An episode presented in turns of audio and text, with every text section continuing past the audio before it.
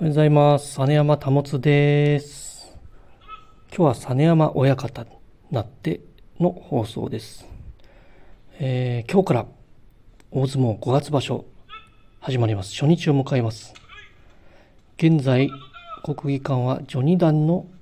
取り組みが続いております。序二段83枚目、新制度、同じく83枚目、桐生の取り組み中ですけども、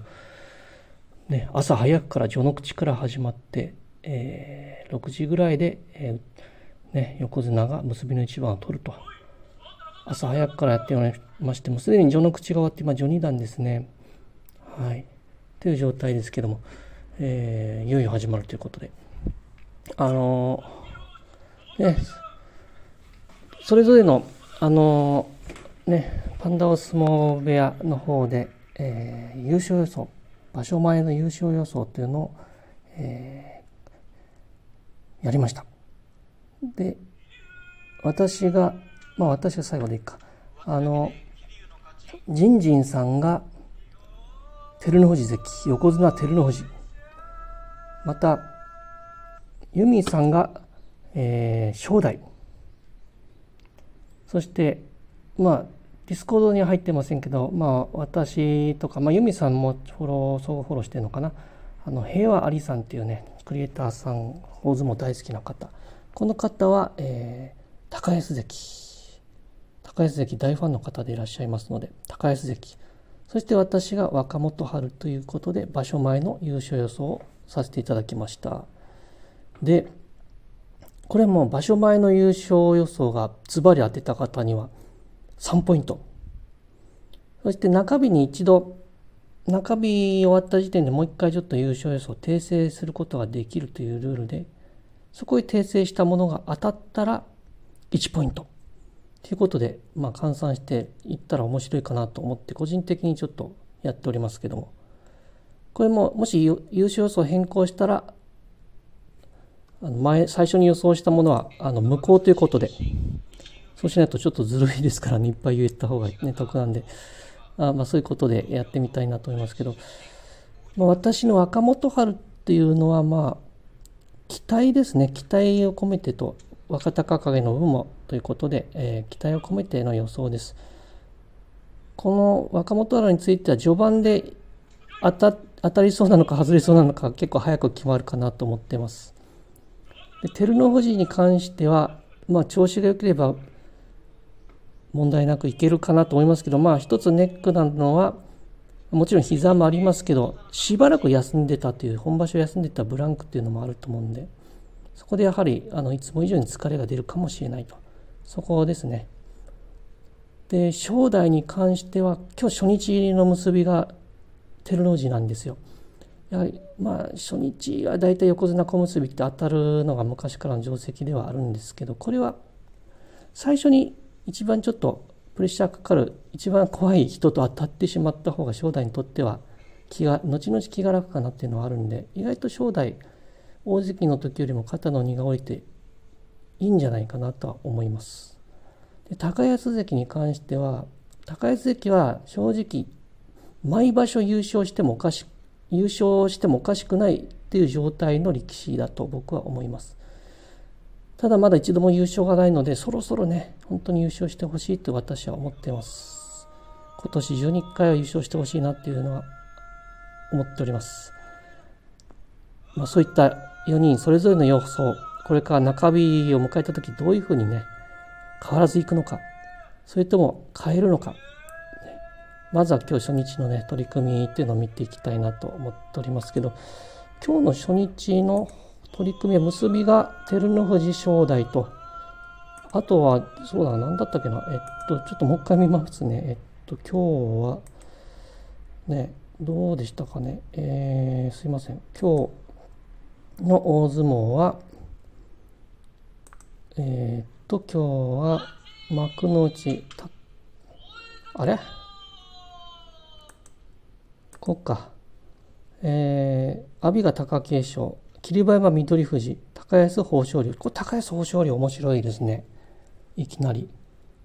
で、照ノ富士正代は、えー、ジンジンさん、ユミさんの優勝予想通り同士がいきなり対決と、どっちが残るかと。ここで正代勝てば今年今場所も荒れてくるかなと思いますですねそして朝乃山は、えー、誰とだ？千代翔馬うんくせ者です千代翔馬の奇襲に翻弄されずに朝乃山盤石の相撲を取れるかどうかというねしっかりとね寄り切っていけるかどうか。その辺ですね。見ものです。はい。でまあ他に余談で言うと北の富士勝明さんが今場所も解説者休場ということで2場所連続の休場ということでちょっと心配ですね。あの存命の横綱歴代横綱なでは一番最年長でいらっしゃるかと思いますので。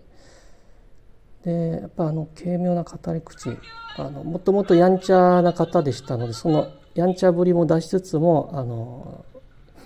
聞いてても面白い解説ということでね。あのどっしりとまあ重鎮のような解説者っていうのが今北の富士さんだけかなと僕は思っておりますので。舞の海さんと北の富士勝明さんの あの組み合わせっていうのがまあ一番今あの黄金の組み合わせっていう感じなんですけど舞の海さんの解説に関しては私はちょっときついなっていうのを感じておりましてその北の富士さんはきついながらも愛情があるというのとやはりその長く相撲を見ていらっしゃった重鎮の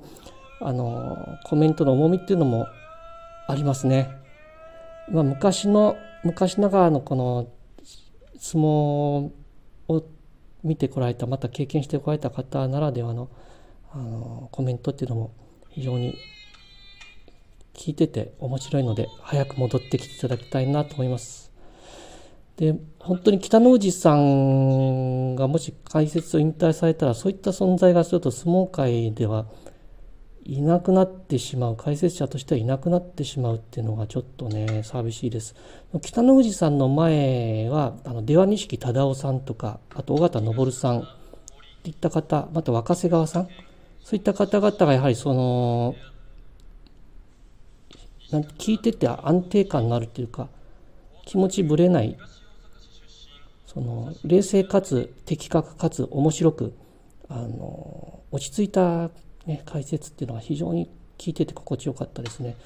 また北の富士さんはまたそこその彼ら尾形さんとかとはまたちょっと違うちょっとこうやんちゃな感じがまた入っててこれはこれでまた面白いんですけどそうですね。その後北の富士さんの後を継ぐ方っていうのはそのいないんですね今。そこがちょっと寂しいです。